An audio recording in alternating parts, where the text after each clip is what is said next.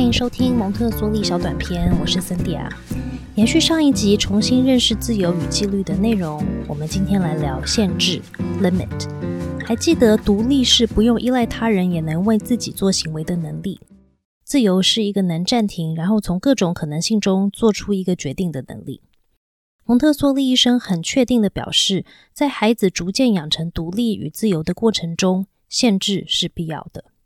很多人无法理解 liberty 跟放纵 abandonment 有什么不同。liberty 是给予孩子将自己的选择付诸于行动的自由，放纵是让孩子为所欲为。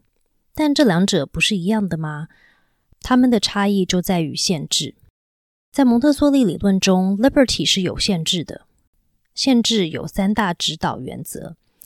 第一个原则是，限制的存在是为了保护个人、环境与环境中的他人。当孩子理解在这个环境中，他不能对他人造成伤害，他同时也知道自己也受到这个限制的保护，因为这个限制同样表示别人不能对他造成伤害。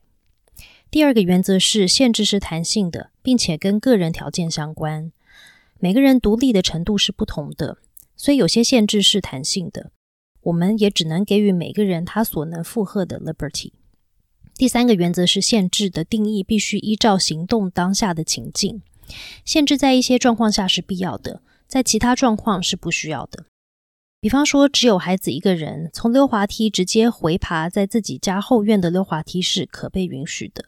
但是如果是在可能有其他孩子要共同使用一个溜滑梯的公园，这样的举动就可能是不安全的，所以就不能被允许。有限制的 liberty 能支持孩子的发展，而放纵孩子去为所欲为，反而会阻扰孩子的发展。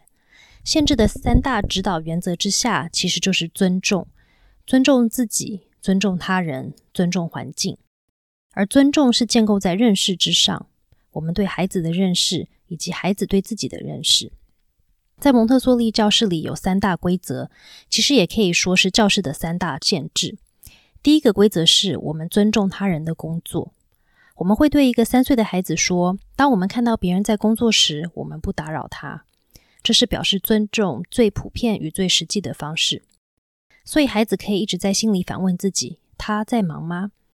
在教室里，我们能不能穿过别人的工作地点，打断别人，拿走别人的工作，从教室的一头对另一个人大声说话等行为，都包含在这一个简单的限制里。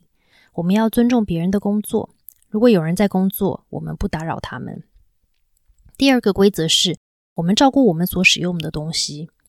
照顾我们所使用的东西是重要的，而且我们在使用后必须为下一个使用者将物品还原到我们拿取它时的状态，包括将物品归还到我们拿取的位置。当然，孩子能多妥善的照顾他使用的东西，跟他的年龄与能力有关。这也是为什么蒙特梭利教室会限制摆放出来的物品的数量。比方说，如果有无限供应的蜡笔、玩具、教具，孩子就不会有照顾物品的动力。孩子会在心里面自己问：“这是我要照顾物品的状况吗？”这个问题不只适用于教室，在朋友的家、对花园里的树、世界上所有的资源都适用。第三个规则是我们确保每个生命是安全的。这个规则同样适用于各种不同的情况，同时也涵盖了很多小规则在内。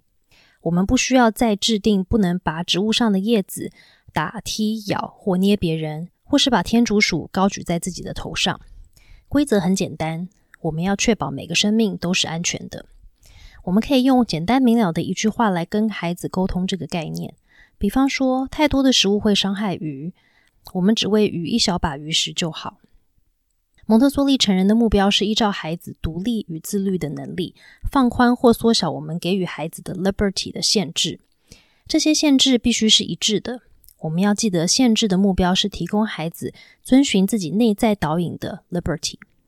一个还无法听到自己内心引导的孩子，处于偏离自然发展规律的状态，他还没有发展能够做合理选择的能力。